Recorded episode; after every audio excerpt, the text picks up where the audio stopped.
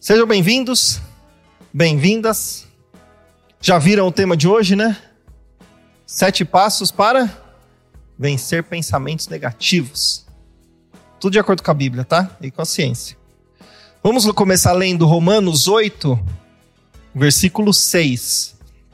Porque o pendor da carne dá para a morte, mas o do espírito para a vida e paz. Bom, no original grego, a palavra que traduziram aqui para pendor da carne, é, o certo seria a mente colocada na carne. É isso aí. Então é como se Paulo estivesse falando assim: a mente colocada nas coisas da carne é morte, mas quando você coloca a mente nas coisas do espírito, você tem vida e paz. Basicamente é o seguinte: aquilo que ocupa mais os nossos pensamentos, os nossos pensamentos mais fortes, é que controla a nossa vida. Todo o nosso ser vai na direção dos pensamentos que mais ocupam nossa mente.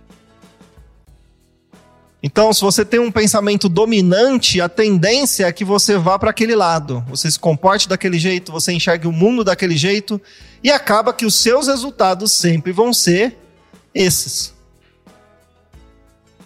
Jó fala isso logo no, no livro dele, acho que é no comecinho, ele fala: As coisas que eu temia me sobrevieram. Então, dá a entender o seguinte: ele tinha tudo, era muito rico, muito abençoado, e quando ele fala as coisas que eu temia me sobrevieram, o que, que ele está falando? Provavelmente ele tinha essa preocupação. E se eu perder tudo? E se eu não tiver mais isso? O que, que vai acontecer comigo? Como vai ser da minha família? Se ele falou isso, é provável que essas coisas passavam na cabeça dele. Então, guarda isso. Se você cuida dos seus pensamentos, direciona os seus pensamentos, todo o seu ser vai para lá, para onde você está direcionando esses pensamentos. Antes de entrar nos sete passos, eu queria fazer é, mostrar a diferença entre fé e pensamento positivo, porque tem muita gente que confunde. Por exemplo, ah, eu vou fazer isso. Não, eu tenho fé, vai dar certo. Eu tenho fé, vai dar certo. Mas tá, na verdade você está pensando positivo. Então precisa saber a diferença disso para não confundir. Eu quero ler Hebreus capítulo 11. Vou ler alguns versículos. Aí a gente vai entender bem o que é fé e depois a gente vai entrar na questão do pensamento positivo. 11, 1.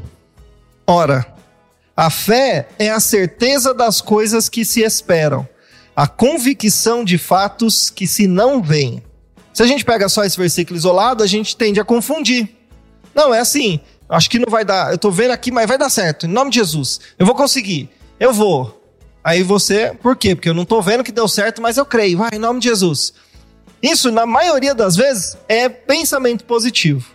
E aí vamos ler mais para frente, vocês vão entender comigo. Versículo 7 fala assim: Pela fé, Noé, divinamente instruído acerca de acontecimentos que ainda não se viam, e sendo temente a Deus, aparelhou uma arca para a salvação de sua casa, pela qual condenou o mundo e se tornou herdeiro da justiça que vem da fé. Então, o primeiro personagem aqui, Noé. Está falando que ele fez o quê? Construiu a arca. Deus falou com ele: constrói uma arca que está vindo um dilúvio. Vamos mais para frente, aí vocês vão entender um padrão comum. Versículo 8. Pela fé, Abraão, quando chamado, obedeceu, a fim de ir para um lugar que devia receber por herança, e partiu sem saber para onde ia. Então, Deus tinha falado para Abraão: sai da tua terra, da tua parentela e vai para lá. Vai que eu vou te mostrar o lugar. E aí, pela fé, ele foi. Versículo 17. Pela fé, Abraão, quando posto à prova, ofereceu Isaac.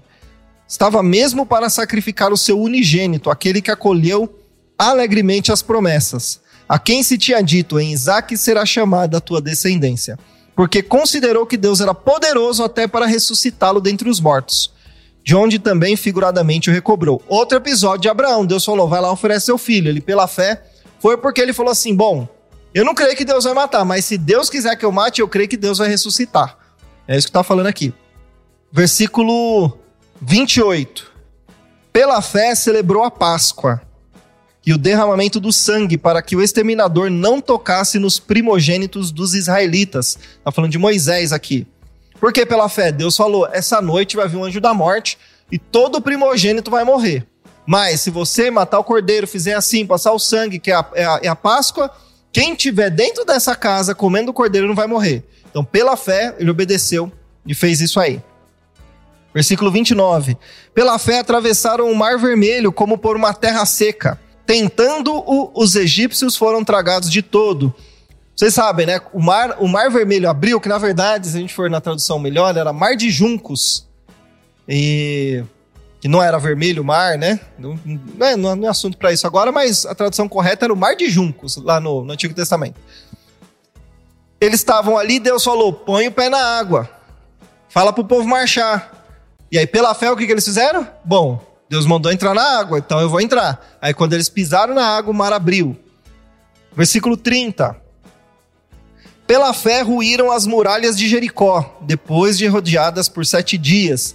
Um outro episódio, Deus falou: Ó, vou derrubar, vocês vão entrar na cidade, vão tomar a cidade, mas odeia a cidade. Né? Por sete dias eles davam a volta, e no, no último dia deram, deram sete voltas, e aí eles derrubaram a muralha? Não, toca a trombeta. Deve, é meio esquisito esse negócio, né? É melhor bater, jogar pedra, fazer alguma coisa. Toca a trombeta que a muralha vai cair. Então eles tocaram a trombeta e a muralha caiu.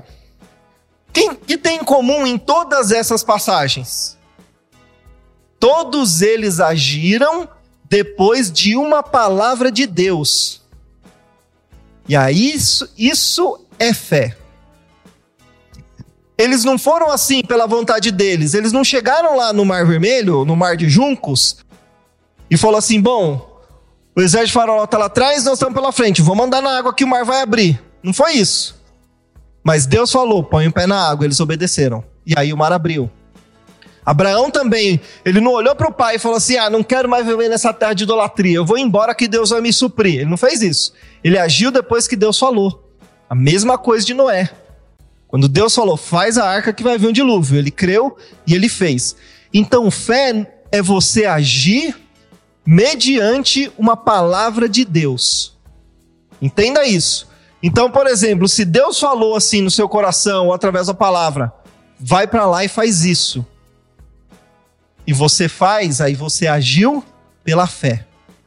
E, por exemplo, Pedro, quando andou sobre as águas.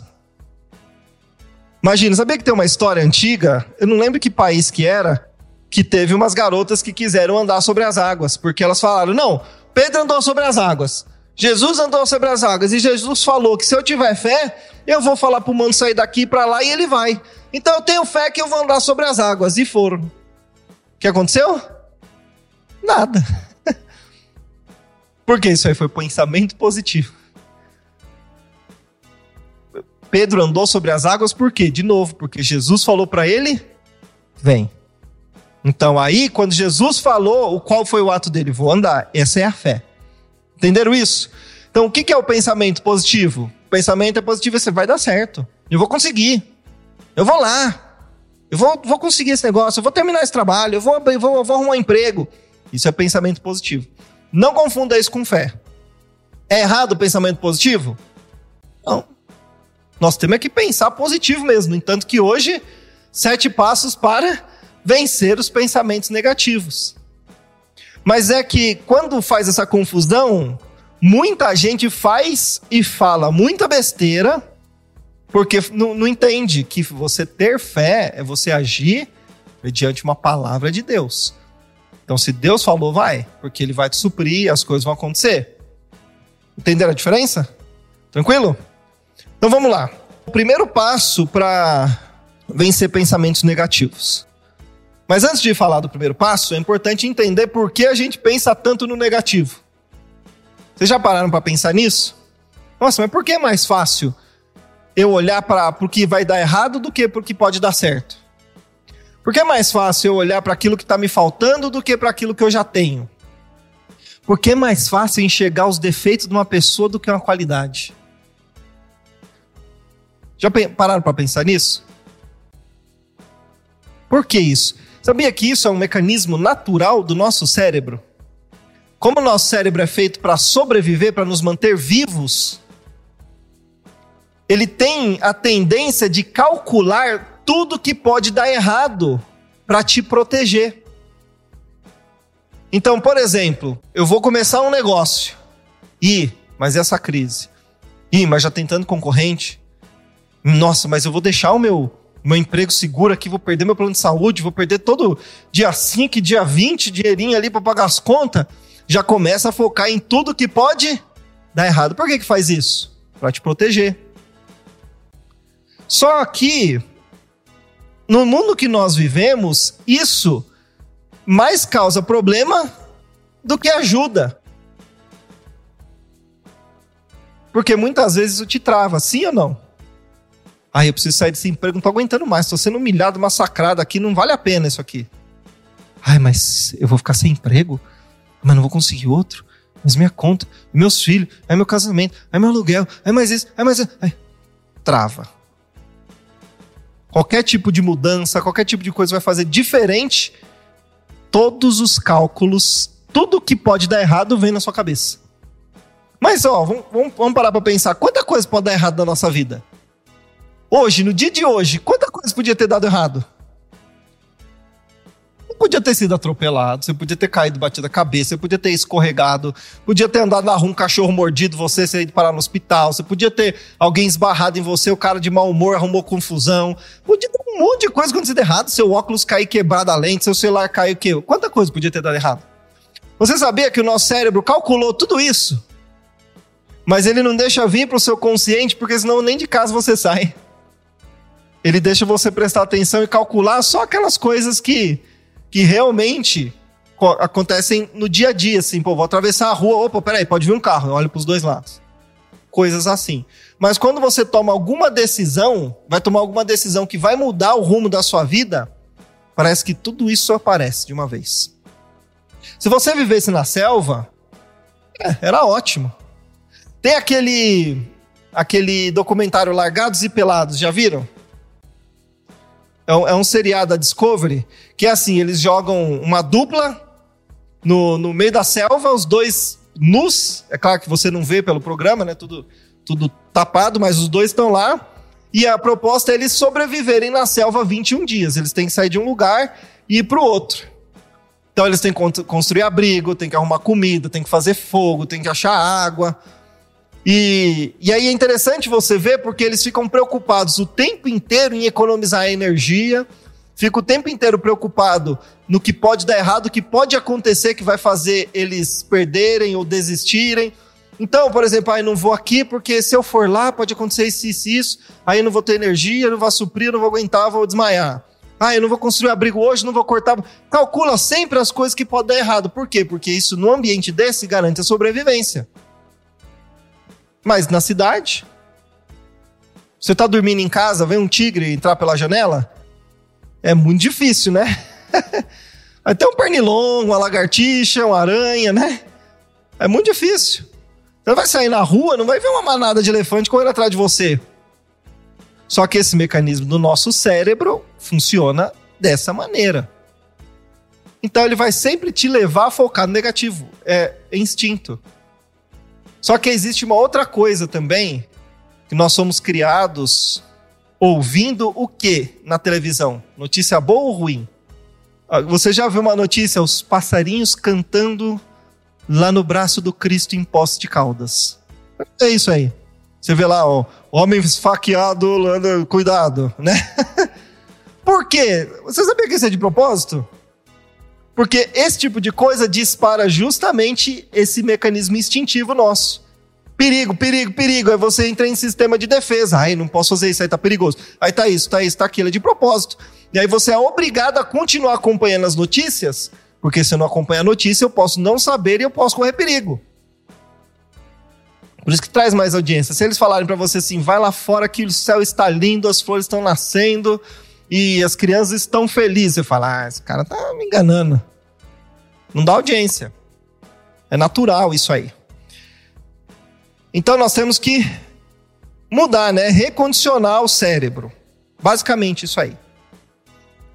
Então, primeira coisa é a mudança de foco. Agora eu entrei no primeiro passo. O primeiro passo é você mudar o foco. Mudar o foco, já falei centenas de vezes aqui, por isso que eu deixei esse em primeiro, para não ser tão redundante. Mateus 6, 22 e 23. São os olhos a lâmpada do corpo. Se os teus olhos forem bons, todo o teu corpo será luminoso. Se, porém, os teus olhos forem maus, todo o teu corpo estará em trevas. Portanto, caso a luz que em ti há sejam trevas, que grandes trevas serão. Tranquilo, né? Se você aprende a olhar as coisas de maneira positiva, se você aprende a olhar o copo mais cheio, não meio vazio, se você começa a olhar para o que tem, não o que te falta, isso vai fazer bem para você. Agora, se você olha sempre o lado negativo, como que você vai ficar? Mal. Basicamente isso aí. E então, aprenda a mudar o foco. Sempre vai ter coisas ruins e coisas boas. O que, que você decide enxergar? É diferente de você fingir que o mundo é azul e que não existem problemas. Não é isso. É você saber que as coisas existem, mas você não tem o poder de mudar elas. Tem? Você tem como mudar a criminalidade? Você tem como mudar as coisas ruins que acontecem no mundo? Você até pode. No seu dia a dia, se tornando uma pessoa melhor e impactando positivamente a vida dos outros. Saber o que está acontecendo não muda nada na nossa vida. Então, se você decide olhar pro lado positivo das coisas, você. Sua vida muda. Então, você precisa mudar o seu foco. Sempre vai ter coisa ruim, sempre vai ter crime, sempre vai ter, é, como fala, corrupção, sempre vai ter doença. Enquanto nós estivermos aqui desse jeito, quando Jesus não voltar, Deus não, não restaurar o reino dele aqui na terra, essas coisas vão acontecer. Mas e aí, o que, que você decide? Como você decide enxergar o mundo? Ainda tem ar para respirar? Tem. Ainda tem alimento? Tem. Ainda tem beleza no mundo? Tem. Ainda tem animais? Tem. Ainda tem gente boa? Tem. E eu vou falar uma coisa para você. É 99% das pessoas são, são, são pessoas boas. 1% é pessoa ruim. Sim ou não? Só você olhar para o mundo aí. A maioria tá querendo acertar, tá querendo ser melhor, tá querendo crescer. Então, muda o foco. Com relação a mudar o foco também, muda o foco de como você enxerga o seu passado e a sua vida. Quem sabe eu falo muito do passado, de mudar a história, e quando eu atendo pessoalmente a gente trabalha muito nisso, mas você não pode ficar preso ao seu passado. E como você faz isso? Você muda o significado das coisas que aconteceram para você. Muda o significado. Sai da posição de vítima, sai da, da posição de ai, fizeram isso comigo, quando ai, me, me, me, maltrataram, me trataram mal, me criaram mal, me fizeram isso, me fizeram aquilo. Isso faz mal só para uma pessoa, sabe quem? Você mesmo. Você não pode mudar o passado, pode? Você pode mudar as coisas que aconteceram com você? Não. Mas se você muda como enxerga e muda como reage, tudo muda. Isso está sob seu controle. Vocês já ouviram a oração da serenidade? Eu gosto muito dessa oração. Ela fala assim: Senhor, é mais ou menos isso, tá? É, me dá o discernimento necessário para saber quais são as coisas que eu não posso mudar e quais as coisas que eu posso mudar. Me dá força e coragem para mudar aquelas coisas que eu posso mudar. E também me dá sabedoria para distinguir qual é a diferença entre uma e outra. Às vezes a gente fica tão preso naquilo que a gente não tem controle, a gente não pode mudar. E aí você fica parado. Foca no que depende de você. Foca no que você pode fazer, no que você pode mudar. Então, se você sabe que mudar a maneira como enxerga, vou dar um exemplo que mudou minha vida. A minha história era a seguinte: meu pai, minha mãe e meu pai se separaram quando era pequeno, não tive figura paterna em casa. E minha mãe saía para trabalhar, meus irmãos eram muito mais velhos, trabalhavam, eu ficava praticamente sozinho, ia para a escola sozinho. Minha mãe nunca me levou para a escola, eu tinha que ir a pé e voltar. Eu tô falando a verdade, era assim mesmo. Sete anos, meu primeiro dia de aula, eu fui sair a pé, fui sozinho para a escola e voltei. Sempre fiz isso. Aí, quando adolescente, comecei a me envolver com droga, com música, fiquei internado em clínica de recuperação, fiz tudo quanto é tipo de tratamento, nada ia para frente na minha vida. Aí, ó, tô deixando vocês em depressão, né? Imagina, que história, que história triste. Ai, coitadinho de mim, me dá atenção, por favor. Você não pode me dar um real? isso foi mudando. Ai, mas meu pai não foi presente na minha vida. Não, eu sei que ele não tinha outra coisa para dar. O pouco que ele me deu foi o máximo que ele podia. Então eu sei que ele deu o máximo que ele podia para mim de acordo com o que tinha dentro dele. Pronto, ressignifiquei meu pai. Ai, mas eu fiz isso, fiz aquilo na adolescência. Graças a Deus, Deus me deu força, eu fui liberto aqui. Hoje eu tô ajudando pessoas. Ai, não tive figura masculina. Ó, oh, mas tantas pessoas veio na minha vida e me ajudaram que fizeram o papel de pai para mim, como Deus fez até hoje. Olha como muda. É a mesma história, mudei a maneira de enxergar, a maneira de contar, eu já até me sinto diferente. Então isso é um exercício. Então muda o foco das coisas que aconteceram, das coisas que você fez. Ai, mas eu errei, eu fiz isso, eu fiz aquilo. Tá bom, fez, se arrepende, levanta a cabeça e vamos embora. Não faz de novo. Tá tudo certo. Era isso que Jesus falava para as pessoas. Vai, tá bom, vai embora, só não faz de novo. Tá tudo bem. Segue em frente, muda o foco. Esse é o primeiro ponto. E você pode fazer isso todos os dias. Então, hoje eu não vou falar com relação ao passado. Só esse resuminho eu falei aqui. Eu quero falar agora com relação ao dia a dia. Porque tem pessoas que falam assim: ah, eu passei, fiz, tô melhor e tal, mas passei 15 dias, mas aí aconteceu tal coisa e eu voltei para aquele lá de novo, aquele pensamento. Por quê? Porque a vida é assim, a vida acontece, vai acontecer problema. Sua vida não vai ser azul o resto da vida. Nem nunca foi, nunca vai ser. O que a gente precisa é uma coisa que está na moda hoje, que é reprogramar a mente, né? Isso está muito todo mundo falando, né? Existe uma coisa chamada neuroplasticidade, já falei aqui várias vezes sobre isso, que é a capacidade do cérebro se adaptar e, e adquirir novos comportamentos. É isso aí. E não tem idade para isso, qualquer pessoa consegue. Então, como que você faz? Ah, eu lidei com o meu passado, consegui descarregar aquelas coisas ruins que eu tinha, fui me livrando daquilo tudo, e agora? O que, que eu faço? Agora você precisa fazer seu cérebro se acostumar com um novo padrão de comportamento, um novo padrão de pensamento. Então, primeira coisa, que é o segundo passo. É a primeira coisa que é o segundo passo, tá? Isso aí, se vocês puderem anotar para vocês não esquecerem, diário da gratidão. Quem já passou várias vezes aqui na, na quinta-feira, eu sempre falei para você fazer a lista da gratidão no dia a dia. Lembram disso? Dez coisas que você tem na sua vida, pode ser coisas pequenas, todo dia quando você acordar, você agradece, Senhor, obrigado pela minha casa, sou grato pela minha televisão, pela minha cama, dez coisas. Todo dia fazer isso. O que, que é o diário da gratidão? O diário da. Já diz, diário toda noite você vai escrever cinco coisas boas que aconteceram no seu dia. E você vai agradecer por elas. Ai, mas não aconteceu nada de bom no meu dia. Duvido. Só hoje, se você tá aqui, é porque aconteceu, deu mais certo do que errado. Podia ter dado muita coisa errada. Deu mais certo que errado. Você tá aqui. Então, coisas boas aconteceram. Então, todo dia, por exemplo, ai, meu filho olhou para mim hoje me deu um abraço. Uma coisa boa. Ai, era para eu ter ficado nervoso numa hora, não fiquei. E aí, à noite, você vai agradecer, você vai lembrar dessas coisas, cinco coisas. Faz esse exercício. Opa, o que aconteceu de bom hoje? Pelo menos cinco. E aí você agradece. Senhor, obrigado por isso que aconteceu, por isso, por isso, por aquilo. Você vai fazer isso, sabe por quanto tempo? 60 dias.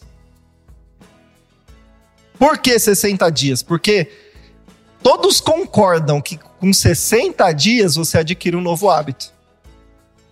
Tem gente que fala que é 21, né? Tem uns que fala que é 40, tem uns que fala que é 30. Mas o que se sabe mesmo, se você fizer 60, vai se tornar um hábito. Tem gente que se torna um hábito em uma semana. Depende do, do comportamento, depende de cada um. Mas faça isso. Por que isso, isso, isso é bom? Porque vai, vai começar a fazer o seu cérebro a focar nas coisas mais positivas do seu dia. É um exercício. O que aconteceu de bom hoje?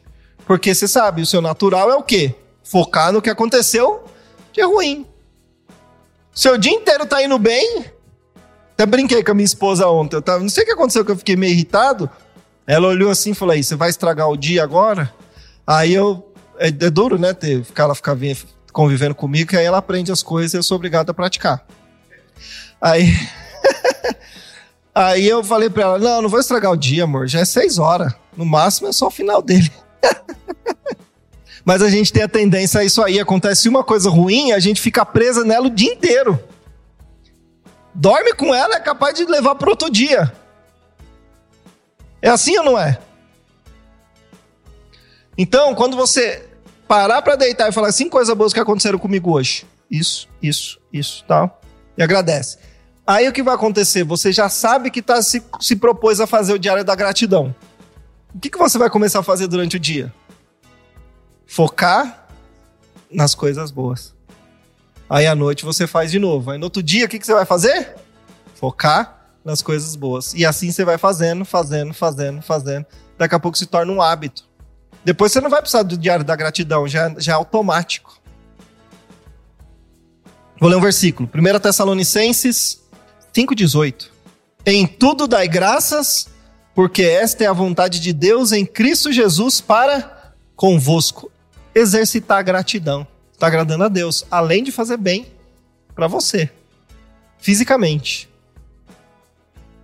Diário da gratidão. Não é comigo que você se compromete, é consigo mesmo. Certo? Esse é o primeiro passo. Não, esse é o segundo passo. Terceiro passo, se permita ser humano. Porque tem gente que acha que esse negócio de ser feliz, ser positivo, é uma coisa que não acaba nunca. Se você sentiu tristeza, você não pode, você tem que reprimir. Se você sentiu raiva, você não pode, você tem que reprimir. Tem gente que acha que é isso aí. Não é isso, você é um ser humano. Você tem emoções. Se tem uma coisa que você não gosta que acontece, como você vai ficar? Bravo. Se você tinha uma expectativa e não deu certo, como você vai ficar? Triste. É assim. Não adianta reprimir. Você tem que aprender a lidar com a situação. Opa, tô assim. Por que, que eu fiquei desse jeito? O que, que aconteceu? Reflete mesmo. Ah, foi tal coisa. Mas eu precisava ficar desse jeito mesmo? Acho que eu não ficava. Nossa, toda vez que acontece isso eu fico assim? Fico, nossa, mas não tem necessidade disso. E aí começa a refletir, você vai aprendendo a lidar com a emoção. Tristeza, mesma coisa. Fica, tá triste? Tem que ficar triste. Tem que deixar a tristeza sair.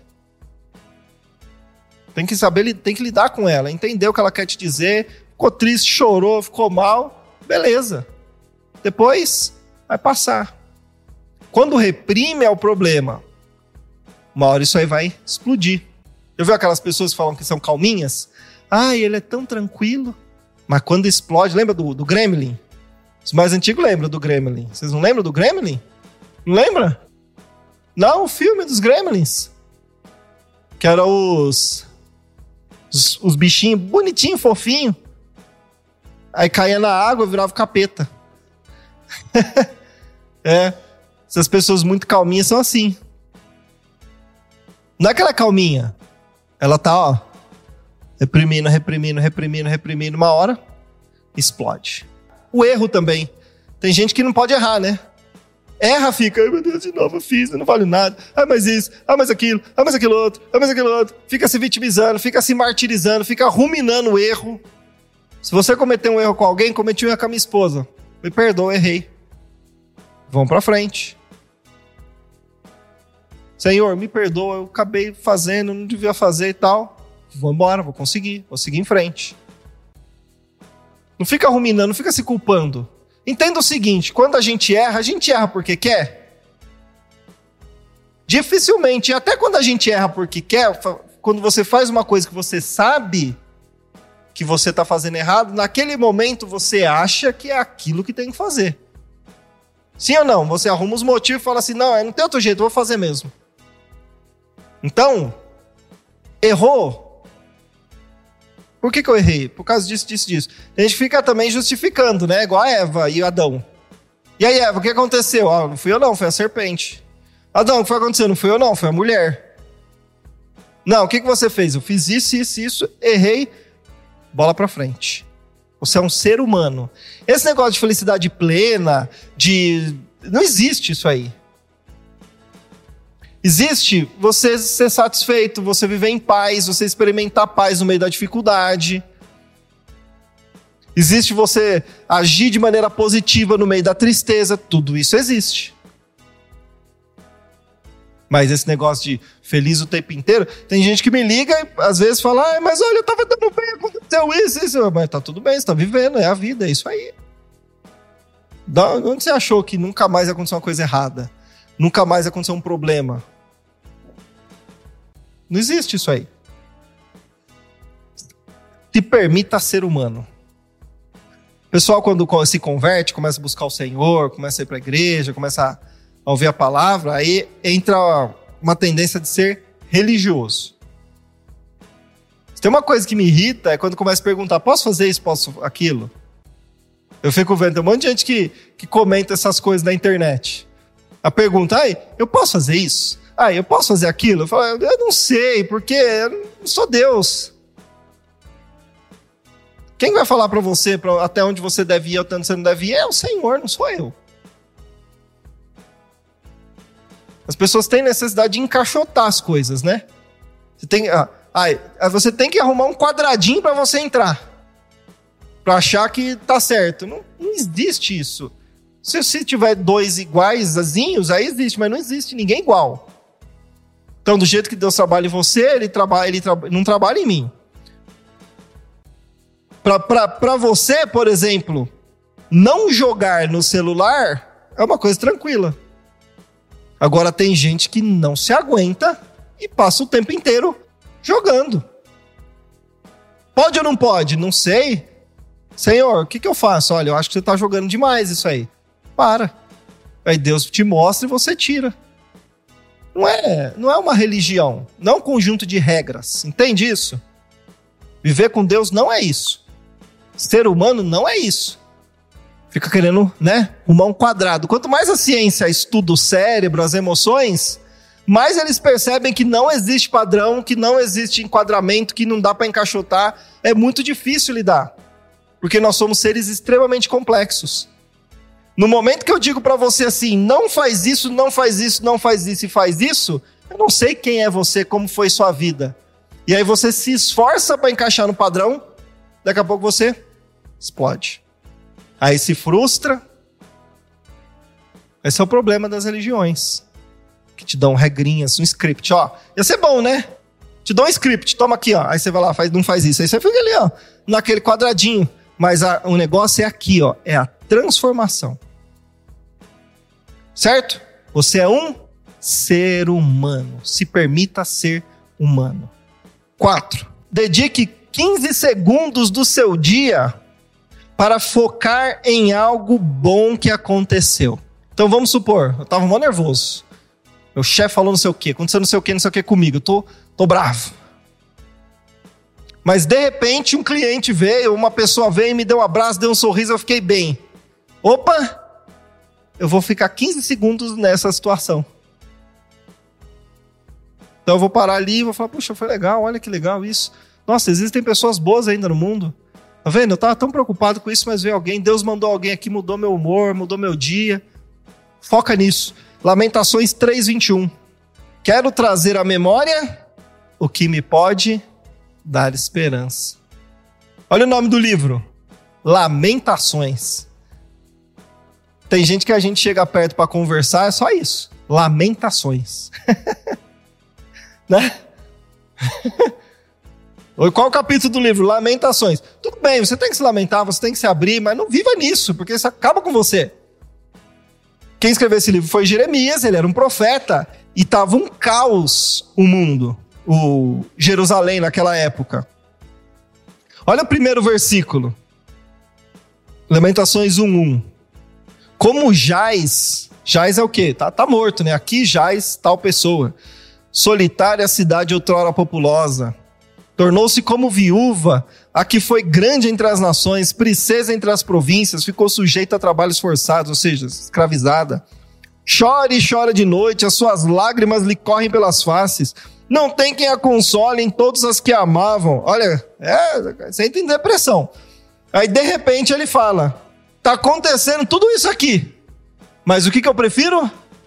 Trazer a minha lembrança o que me traz esperança.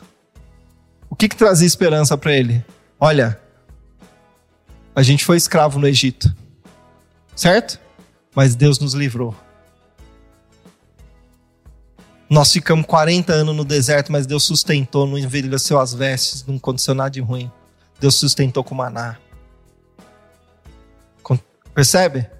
O que, eu aprendo com isso? Quantas coisas boas aconteceram na sua vida? Quantos milagres Deus já fez na sua vida? Quantas coisas que parecia que naquela hora não ia dar certo, que ia acabar, de repente a coisa vira, abre uma porta e a coisa flui. O que você prefere trazer à sua memória? Porque quando você lembra disso, você tem esperança, sim ou não?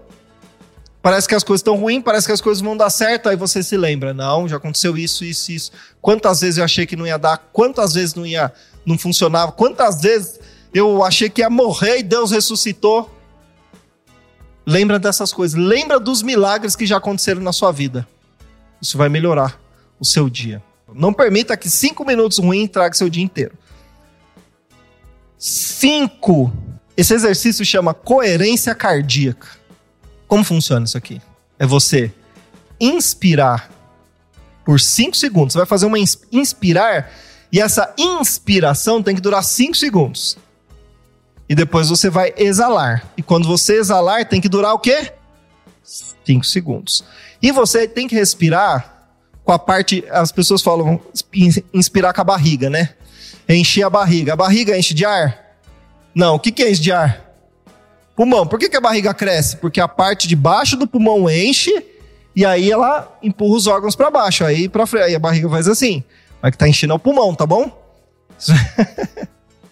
então você vai inspirar assim, ó, ó, ó. Enche primeiro a parte de baixo e depois você enche a parte de cima do pulmão. Vai durar 5 segundos. Vamos fazer agora isso? Vai lá, fica relaxado, solta os braços, as mãos assim, ó devagarinho, vai inspirando pelo nariz. Eu vou contar até cinco, tá? Vai lá, começa. Um, dois, três, quatro, cinco. Agora solta em cinco segundos. Um, dois, três, quatro, cinco. Sabe o que, que acontece nessa hora? Você não faz uma vez só, não, faz algumas vezes. Quando você faz isso, o seu pulmão, primeiro, ele abraça o seu coração tem um nervo que chama nervo vago. Esse nervo vago, ele vai ser como se, se ele fosse recebesse um, um estímulo. E aí ele manda uma mensagem para o seu cérebro. Essa mensagem é a seguinte: corta a noradrenalina e essa noradrenalina estimula o cortisol, que é que faz você ficar agitado, ficar estressado, ficar mal. Então, essa respiração manda essa mensagem para o seu cérebro. E aí ele corta e ele produz um outro hormônio que acalma, que te deixa em paz. Por isso que as pessoas, muitas vezes, quando está nervoso, falam assim: respira. Né? Vai respirando. Você começa a respirar, daqui a pouco você acalma, porque isso aconteceu. É neurociência. Agora, sabe o que eu acho incrível? Aí você vai, eu vou te ensinar a misturar esse exercício com uma outra coisa, bíblica. Sabia que no grego a palavra espírito é pneuma? Sabe o que é pneuma? É o ar. Por isso tem pneu. então, quando você for fazer esse exercício, faça isso todo dia, tá? Tem que fazer uns 10 minutinhos, uns 15 minutinhos. Você vai fazer e dentro de você você vai estar assim, agora eu estou respirando Deus. Vai orando, conecta, seu, conecta o seu pensamento com Deus. E vai orando e faz a respiração. Eu quero que você faça e depois você me dá o testemunho de como você se sentiu. Vamos lá então. O sexto ponto, exercícios físicos aeróbicos.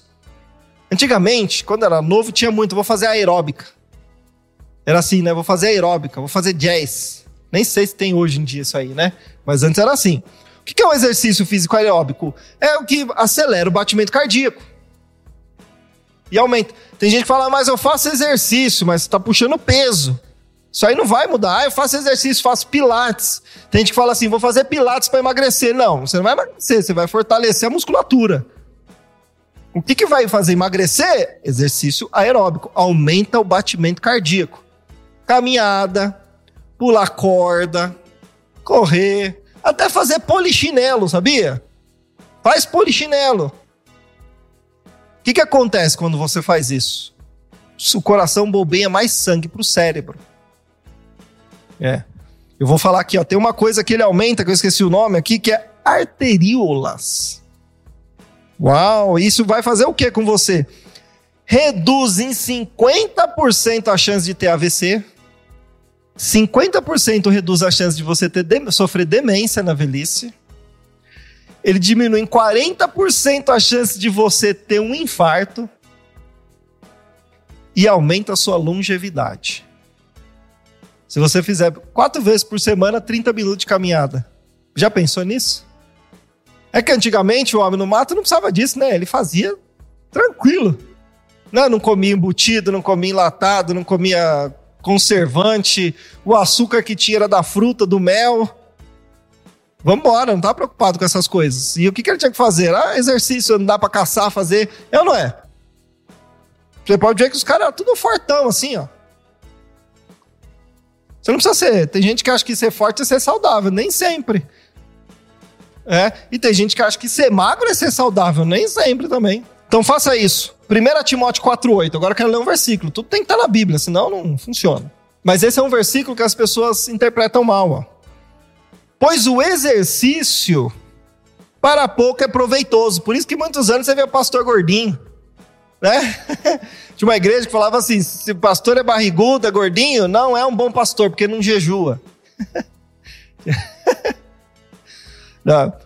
Exercício físico para pouco é proveitoso. Por que, que Paulo falou isso para Timóteo? Porque naquela época os gregos davam muito valor para o físico.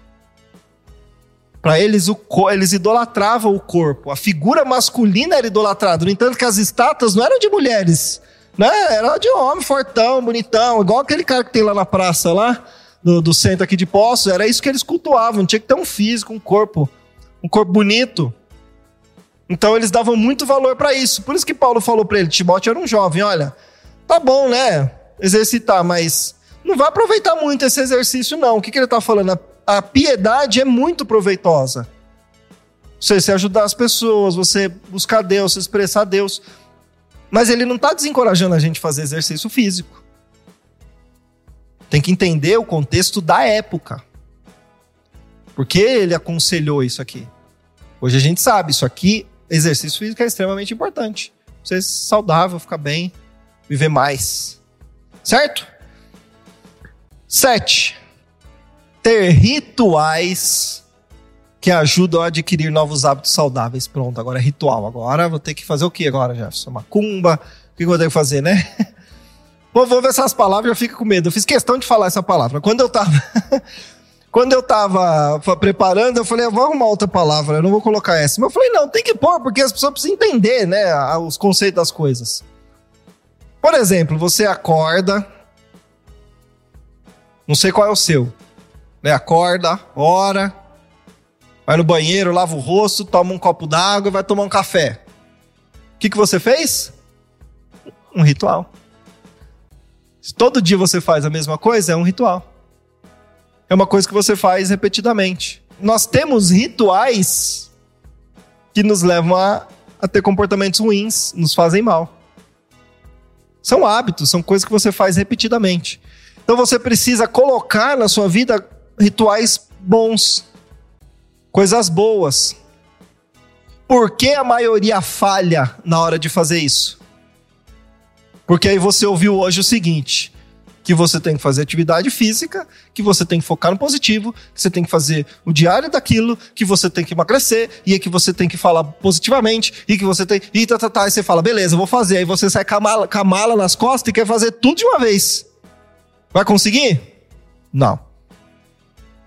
Então você tem que aplicar uma coisa de cada vez. Aplica uma. E aí você pratica ela. Depois você acrescenta mais uma. Pratica ela. Acrescenta mais uma. Pratica. Acrescenta mais uma. Pratica. Daqui a pouco, sua vida mudou.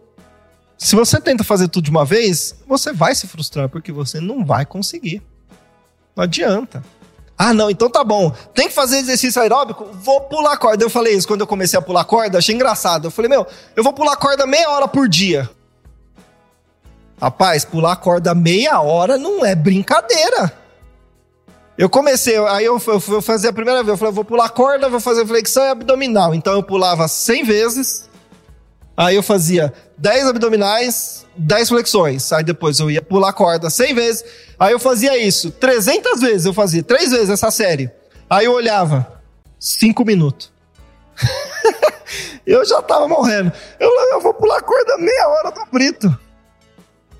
Mas essa é a tendência. A gente coloca um padrão alto, não consegue, não adianta. Aí você frustra, aí você para. Vai aos pouquinhos, devagarinho. Vou começar a correr. Ah, tem um pessoal que corre, o que, que eles fazem? Eles saem aqui do centro sobre o Cristo, vou junto. você volta de ambulância. né? Começa devagar. Tudo na vida, se você começar devagar, a coisa vai andar. Até o seu relacionamento com Deus, sabia? Por isso que o povo fica doido, fica fanático, aí faz um monte de besteira, afasta toda a família e daqui a pouco desvia e nunca volta na igreja e a culpa foi de todo mundo. Não adianta, vai um passinho, né? Você não tem o hábito de orar? Uma coisa, ora. De manhã, abrir o olho. Senhor, obrigado por esse dia. Obrigado porque eu estou vivo porque eu posso trabalhar, porque eu tenho saúde, abra as portas, me livra do mal, me dá inteligência para eu lidar com os problemas, as dificuldades, levanta e vai. Ai, mas tem que ler a Bíblia em um ano. Calma. Você não leu nenhum livro ainda, você já você colocou peso. Começa por um. Sabe qual que eu aconselho? Livro de Provérbios. Comece pelo livro de Provérbios. São 31 capítulos. Lê um capítulo por dia. No final do mês, você lê o livro de Provérbios. Ali você vai aprender a educar seus filhos, lidar com dinheiro, lidar com pensamento, lidar com orgulho, como que você trabalha, como que você. Tudo, tá tudo ali. Começa ali, devagarinho. Pronto, ah, terminei o de Provérbios. Que bom, agora eu vou ler um outro. Qual? Lê a Epístola de João, você lê em cinco minutos. Mas aí você quer começar em Ezequiel. Mais de 50 capítulos, cheio de visão, cheio de coisa. Aí você não vai conseguir. Vai começar em números. Pelo amor de Deus, eu, eu já li a Bíblia sete, tô, tô, terminando ela a sétima vez. Toda vez que eu chego em números, eu falo, Deus do céu, mas por que, que esse negócio tá aqui? Começa com as coisas mais devagar, mais simples. Vai acrescentando. Aprenda a agradecer pelo alimento, café da manhã, almoço e janta, orar antes de. Quando acorda, orar antes de dormir. Devagarinho, daqui a pouco você tem um relacionamento com Deus, daqui a pouco você está melhorando, você colocou aí, passou três meses, quatro meses, eu sou outra pessoa. Por isso que são passos. Você precisa dar sete passos. Como que você faz? É assim, ó? Não dá, né? Sete passos. Não, é assim, ó. É um de cada vez. Então vai devagarinho, sem se cobrar, sem pôr muito peso. Rapidinho Deus muda a sua vida.